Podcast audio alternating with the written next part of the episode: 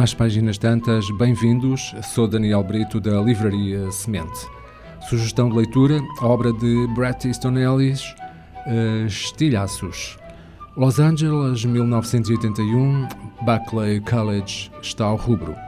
Brett tem 17 anos e está no último ano do liceu quando o seu caminho se cruza com o de um novo aluno com um passado misterioso. Robert Mallory é atraente, carismático e esconde um segredo. A obsessão que Brett sente por ele só é igualada pela sua inquietação com o arrastão, um assassino em série que parece estar a aproximar-se do seu grupo de amigos, provocando-os com ameaças grotescas e arrepiantes atos de violência. As coincidências que se seguem são eh, de facto estranhas mas são também filtradas pela imaginação de um adolescente, cujo dom para construir narrativas está prestes a torná-lo uma sensação literária.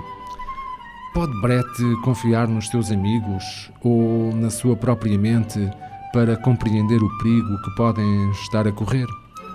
Tendo como pano de fundo o cenário vívido e nostálgico de LA, na era pré-menos que zero, a primeira obra do autor, Estilhaços é uma fusão hipnotizante de factos e ficção, que explora a vida emocional de Brett aos 17 anos. Sexo e ciúme, obsessão e fúria assassina.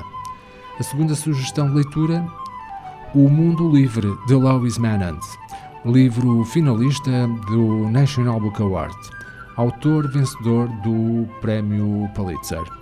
Um livro monumental e enciclopédico que se afigura imprescindível para compreender o pensamento, a arte e a cultura dominante do século XX. Escrito como um romance com centenas de personagens, O Mundo Livre descreve e analisa as causas da afirmação dos Estados Unidos no panorama cultural do Ocidente do final da Segunda Guerra até ao desfecho da Guerra do Vietnã, período que ficou conhecido como Guerra Fria.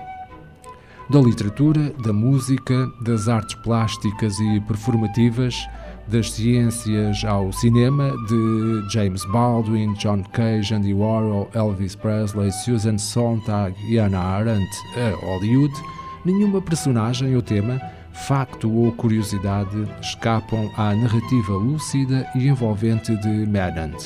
Este livro, saudado pela crítica internacional como uma lufada de ar fresco, e uma obra brilhante, absolutamente original e bem escrita, que oferece ao leitor o mosaico completo do pensamento e da arte do Ocidente no século XX. O autor uh, Lois Manand nasceu em Nova Iorque em 1952. É um conceituado crítico, ensaísta e pensador norte-americano, colaborador de longa data da revista New Yorker, professor na Universidade de Harvard e autor de inúmeras obras sobre a história cultural e intelectual do século XX, que lhe granjearam vários uh, prémios. As nossas sugestões de leitura Estilhaços, de Brad Easton Ellis, edição Asa, O Mundo Livre, de Lois Manant, edição Elsinore.